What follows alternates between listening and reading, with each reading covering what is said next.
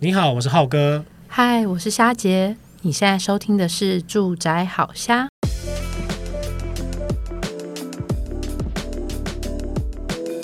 浩哥，我们今天有来一个大来宾，而且是殷殷期盼，终于有空来上节目的。好，我们今天首先欢迎陈冠志陈律师。哎，欢迎，大家好。对，那陈律师之后呢，会是我们《住宅好虾》的驻站律师。好，因为。买房子啊，或者是在你在搬进去住的时候，其实也有可能会有纠纷。好，比如说买卖纠纷，或者是当住进去之后，可能跟邻居之间发生一些纠纷。好，或者是我们今天呃比较主题会要在讲是说，当住户之间，或者是哎你对管委会的管理社区经营的方式有一些疑惑啊。对，那当如果有纠纷发生的时候啊，那有些人会觉得说，那不知道该怎么办。好，那接下来其实如果大家有遇到相关的问题，好，那因为我们上一集其实之前也有提到啊，对，有一集我们讲了社区管委的组成组成，对对对。那后续大家如果也有相关就是跟住友方面的法律问题，那也欢迎留言在我们的粉丝团，我们就有驻站律师陈律师来帮大家来做解答喽。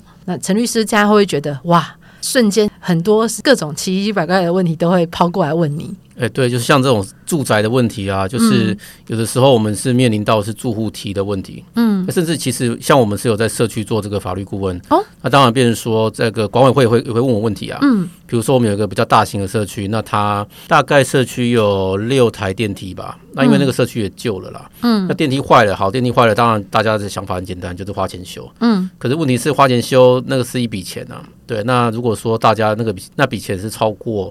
可能社区规约中规定的金额，比如说一开始的规定金额是某某的金额，嗯，超过的情况下，变成说要可能要区权会同意，嗯，对啊，区权会又不同意，那怎么办？管委会不可能这个电梯就给他自己跑嘛，因为那个有安全的问题，嗯，那如果把电梯关掉，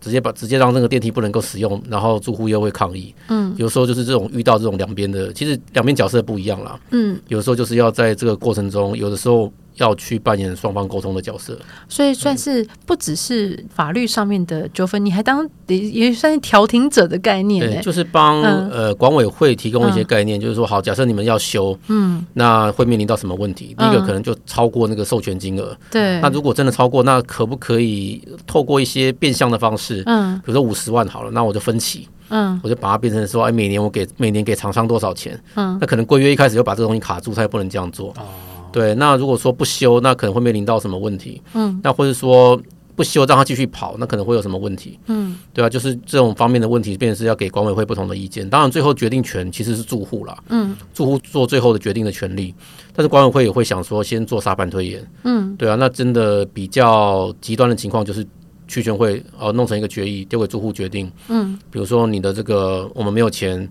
呃，请那个清洁队，或者说我们没有钱请二十四小时保全，嗯，就给住户决定啊。管委会其实不能够擅自决定这些比较重大的东西，嗯，还是也是要住户们大家办、嗯、举办住户大会来做投票嘛。对，对因为一般来讲的话，就是可能比较大型的社区啦，或是一些比较老的社区，可能。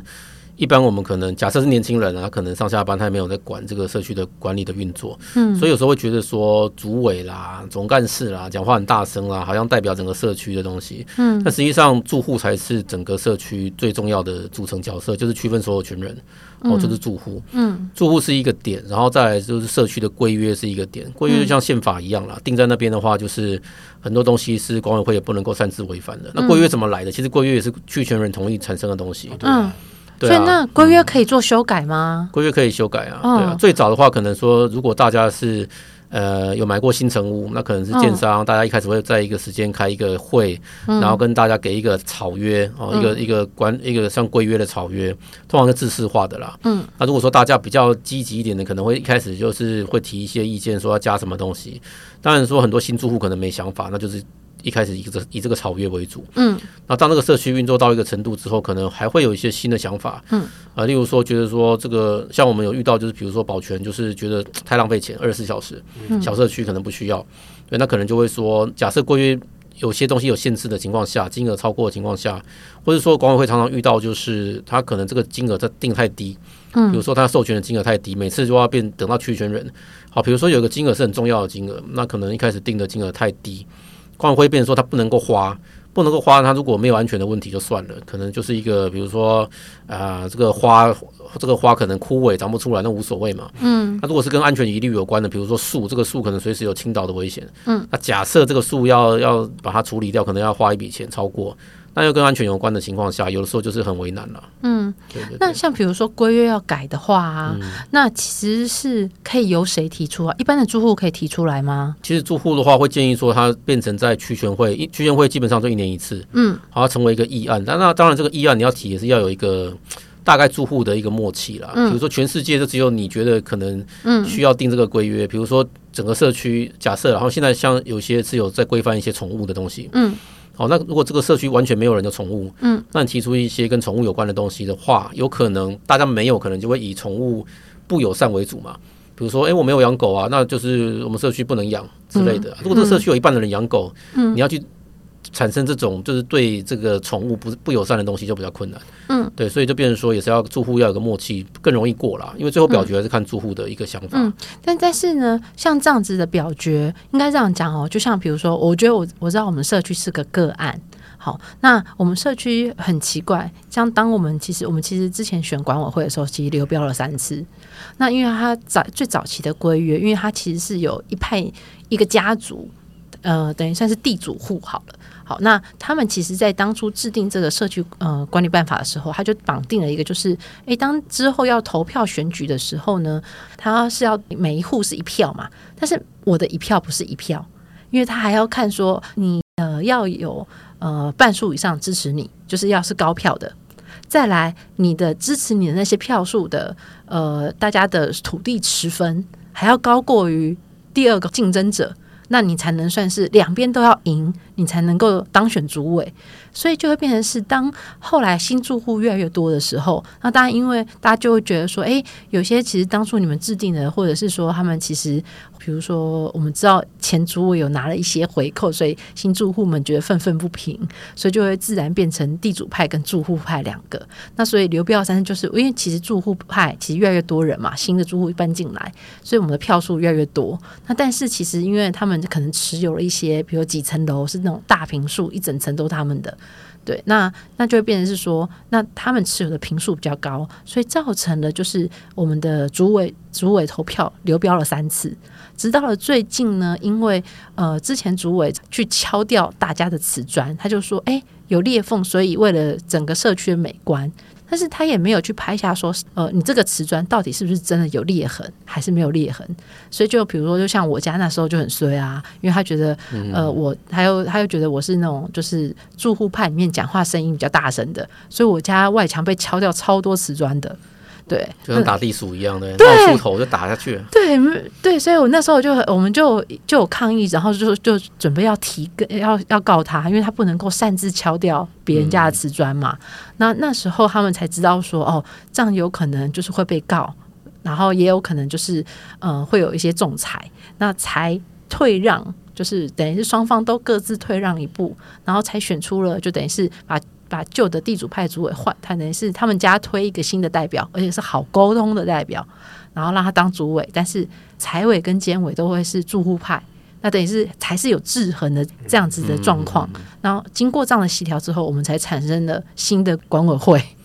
对，那但是我就会觉得，一直觉得说，哎，那其实我我们都会觉得这样的条款很不公平，而且就变成是说，那今天如果。大家没有默默不吭声呢？嗯、那是不是地主派又开会之后又开始就是胡搞瞎搞？因为我的一票不是一票，而是零点分之，比如说零点分之一。嗯嗯嗯、这个其实跟我们一般的觉得我，哎，我们投票一人就是一票的这样的概念好像不太一样。对啊，这么不合理，到底可不可以后续再进行修改啊？嗯，对。呃，规约是可以修改的啦。你刚才讲的这个东西有牵扯到几个问题哦。嗯、第一个就是说。呃，选选出这个管理委员的方式，其实那个公寓大厦的条条例都有规定了。其实很简单，就是反正就是高票当选嘛。比如说你们社区需要的是一开始规约可以规定了最少三个嘛，嗯，就主裁监嘛，嗯，那可能有些社区稍微大一点点点的，至少五个，可能两个是比较是备位的，有些是什么康乐啦活动那都无所谓。总之就是说大家投票嘛，那前五高票的就是假设你们社区是五个管理委员是五个人。前五高票就是管委会的组成成员，嗯，他们自己再去推派一个主委，也没有说规定说最高票就当主委了。那当然说他们内部选出来这五个人开第一次的管委会自己开的管委会，不是区全会哦。嗯，他们可以决定说啊，那就是你比较谁比较有空啊，谁比较资深啊，不然你当主委之类的。嗯，好，或者说他们自己要决定说啊，你就最高票就你当这样之类的哈。所以变成说，呃，以住户的立场来看，他为什么他是前五高票是大家可能认识、哦、信赖、相信等等的，所以是这五个人。那如果你说你要把这个规则卡到很复杂，嗯。还要什么当选的这个人还要什么符合某个条件，可能要长得帅，还要说什么还要房子还够大，对，那这个东西就有点，呃，当然说这个如果都会成立，这个逻辑是无所谓，嗯，哦，可能就是某个房子最多的人之类的，但最麻烦的就像你讲的，他就是会流标，嗯，对，那这个社区不能没有主委的原因，是因为主委代表管理委员会，嗯，哦，就像是这个国家总不能没有总统一样啦，一定要有一个人代表，所以就是说他可能。呃，有一些人可能可以兼任就算了，可是主委是一定要有的，他不能够没有主委。就比如说你今天那个社区要跟厂商啊，没有，比如说机电啊什么的啊，你总是要盖大小章嘛，主委章是肯定要盖的啊。我们那时候流标了三次，那时候就真的是空缺，所以其实呃一度比如说想要换。警卫啊，就配合的警卫就，不就不行，然后想要换配合的清清洁也不行。嗯、那但是就是跟旧的对对，就跟旧的就是还是持续签。对，那直到后来新出来的管委会之后，嗯、那当然呃。后来还是决定把就是警卫那段留下来，但是清洁的部分就会承包给另一个厂商了。因为这个变成是一个基本问题没解决之后产生的没有意义的一个问题。对啊，它基本问题一定要解决，嗯、就是管理委员的产生一定要是一个比较正常的情况。当然你们。可以接受就 OK 了，嗯，但是要有一个现在就是遇到问题了嘛，嗯，所以变成说会住户间可能彼此要沟通，就是这样的方式不能再继续下去。那所以可以是说我在区全会的时候，比如说我就跟住户住户派的人说，哎、嗯欸，我们那到时候要有一个这样的区全会的时候要有个提案，要有个东西来表决，对，然后呢，不能临时哦，你要之前要先讲，对，就是之前说，因为这一定我们要。要表决什么，一定都要事先公告给所有的住户嘛。以我以我们的情况来讲啊，就是说我自己也当过当过管理委员啊。嗯，我们的话其实就是比较呃，有的时候我们是管委会的人哈，我们不会不希望就是说，好像我们就是逼着大家投这个东西，或甚至在这个投票过程暗示说你们就是要这样子。所以通常我们会给住户几个选择，比如说我们现在我们那个小社区就会遇到说。每次当委员就是那几个人，嗯，大家可能不来了，或者说投票也不认识你，所以不会投。所以后来我们就真的受不了，我们就想出一个方法，就是说在某一次的区选会，就是说就提出几个方式，好看，比如说大家一次抽好签，未来的呃下一次是谁，下下一次是谁，全部都先抽好哪一户当当委员，全部都先抽好，好，这可能是一个可能。那另外一个可能是怎么样怎么样，我们就给大家投票，嗯，我有给你三个选择。那当然说，你觉得这三个选择都不是选择，那再再来说。不过基本上大家会接受了，因为我们都想好了。嗯，我们不会说就是一个选择给你，然后叫你投过或不过，这样子感觉比较难了。嗯，我们就是说给你给住户再多一点的选择。嗯，哦，最后变成是让大家去选择。那最后说，呃，比如说这个第一个选择是五票，第二个只有一票，那当然说那一票的人就不会讲什么，因为就是真的是少数服从多数。嗯，对啊。那你们的问题的情况下，可能可以大家想一下，就是说比较有可能的方式去选举。当然是最回到最原始的，就是说高票者高票者得嘛。对。那如果跟你们社区的文化不相符的话，可能也会想说，那不然怎么样调整比较不会流标？嗯。那当然说也不要去踩到那些可能呃一些既得利益者的玻璃心了，对，这是一个。他们真的很玻璃心哎。对啊，所以你们那些签约的问题，你说新的厂商他干怎么不不敢跟你签呢？因为变成说你没有你没有主委，你没有主委，我跟你签，我到时候拿不到钱怎么办？所以我们那时候就只有严，就是。那那时候流标的那一有大概有一年多，那就是原本的财委他其实是呃还蛮尽责的，那他就会等于是持续还是做付款收款的协助，但是其实对都有很多争议啦，就是这样对管委会也不好，嗯，对，就变成说他其实不是合法的，对，因为没有主委做一个对外的代表，嗯，不太好啦，对啊，所以可以的话就是在这种地方解决掉，嗯，那我刚才听到你还有另外两个问题，是一个是回扣的问题嘛，嗯。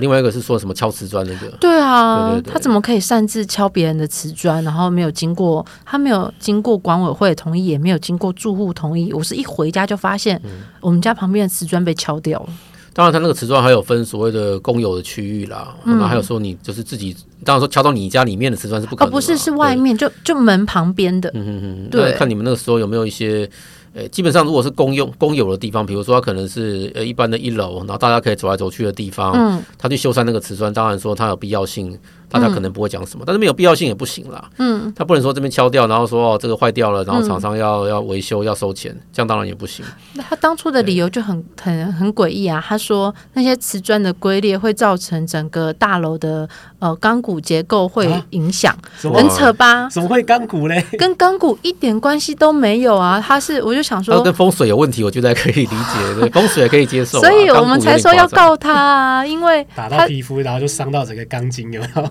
对啊，这真的太扯啦、啊！嗯，怎么可能会因为瓷砖龟裂，然后会伤到钢骨？可是他真的就讲出这么扯的理由、欸，哎。然后就被我狠狠打了脸啊！然后就直到就说，我就说，那我认识律师，我可以找律师来询问哦。律师就说，主委，如果你是主委嘛，那个对是主委，主委你觉得会那个瓷砖会龟裂，会影响到这个钢筋的结构啊？请你直接发文贴在那个电梯里面啊。嗯，然后跟跟大家讲这个事情，看大家的反应是怎么样。他就真的是这样写，真的贴了，真的贴，他真的贴。我那时候还有拍下来，我就说好，我现在有证据哦。你既然敢这样写，然后还敢签名，那到时候我们就法院见啊。这个真的有可能啊，因为这个有点超乎常理的情况下，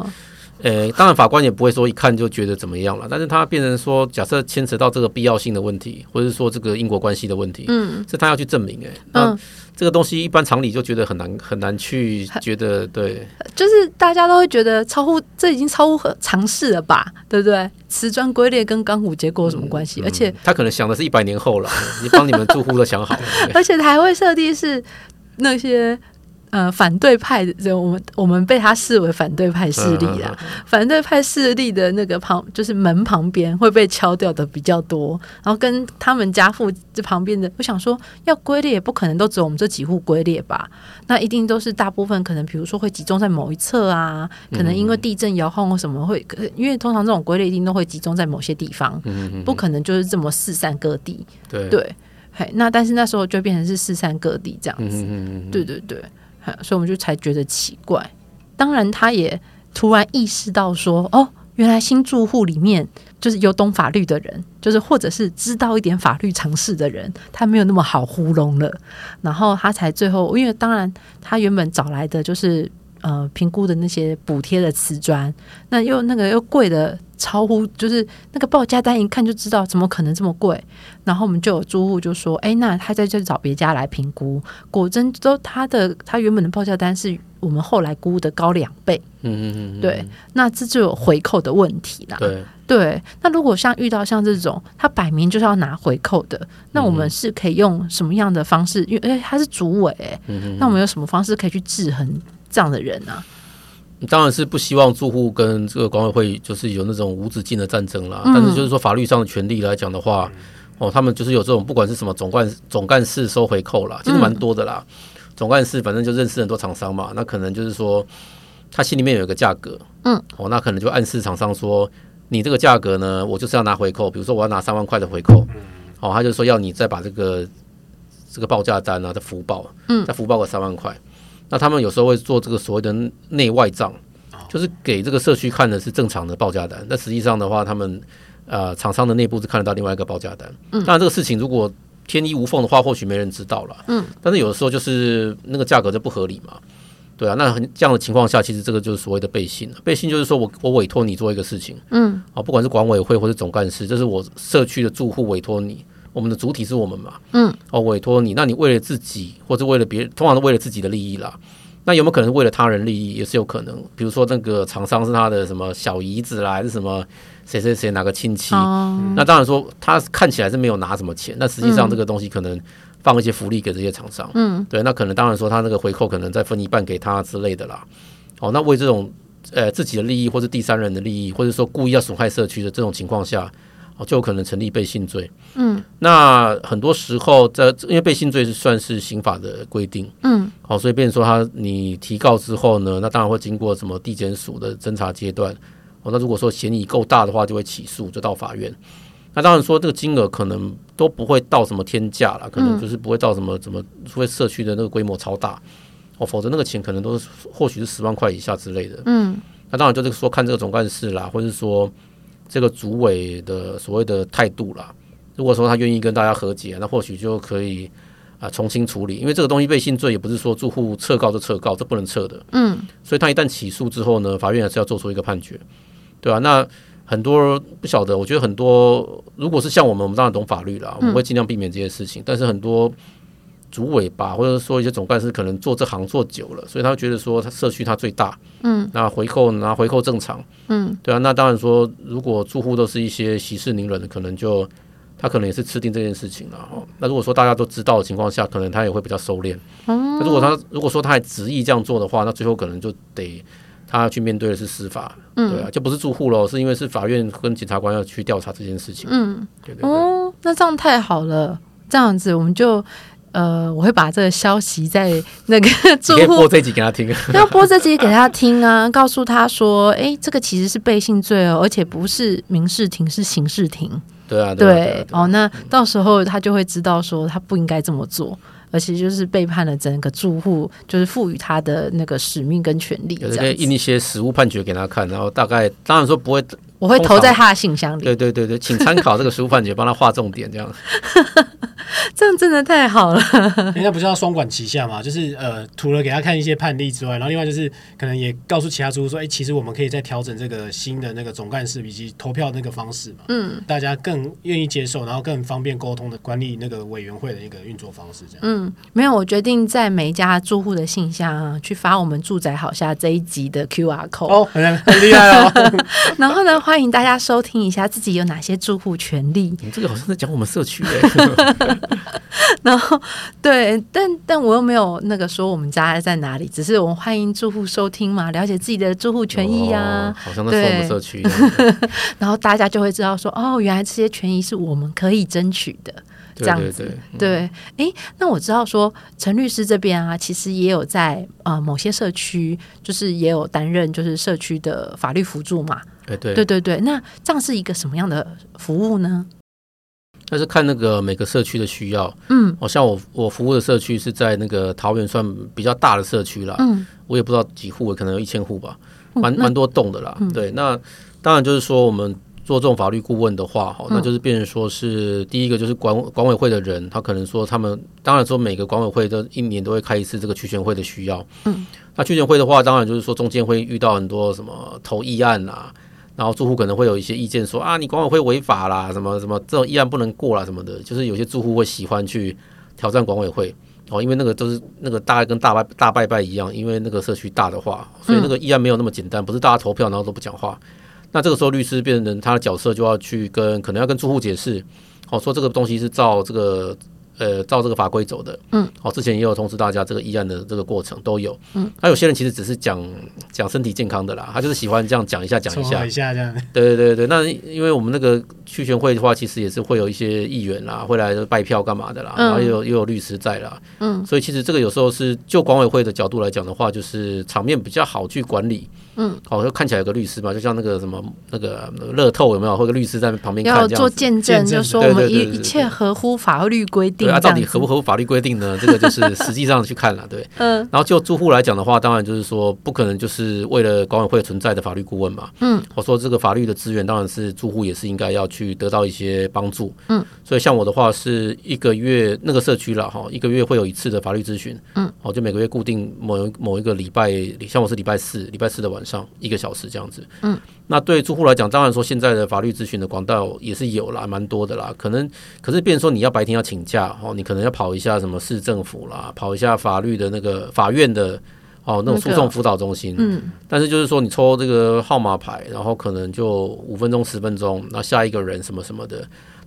那坦白说，很多所谓诉讼辅导科啊，有时候是律师没错啦，嗯。那可能有些是那种诶法院书记官什么的，帮你，他主要是帮你解释一些。诶、欸，法律的程序，比如说啊，你这个是告民事啦，这个刑事不能告这样子，或者说你收到这个这个开庭通知要干嘛这样子。可是如果要跟你讨论到说你可以告什么，然后帮你仔细看这些资料，哦，那在一些免费资源上来讲的话，可能因为大家都要排队了，所以可能时间没那么多。哦，加上你白天要上班，那你要因为这个请假跑去，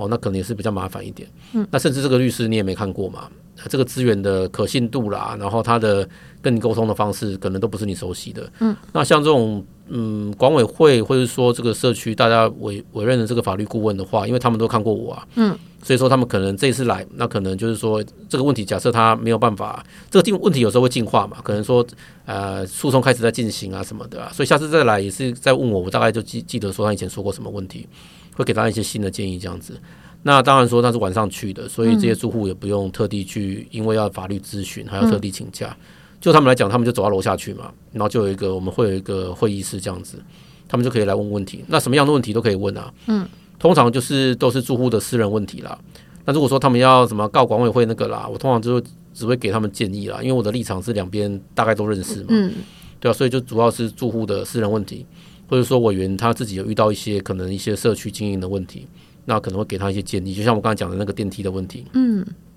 或者说他们的社区可能呃经费不足。可能说某些呃服务，比如说一些清洁的服务，什么要关掉什么的，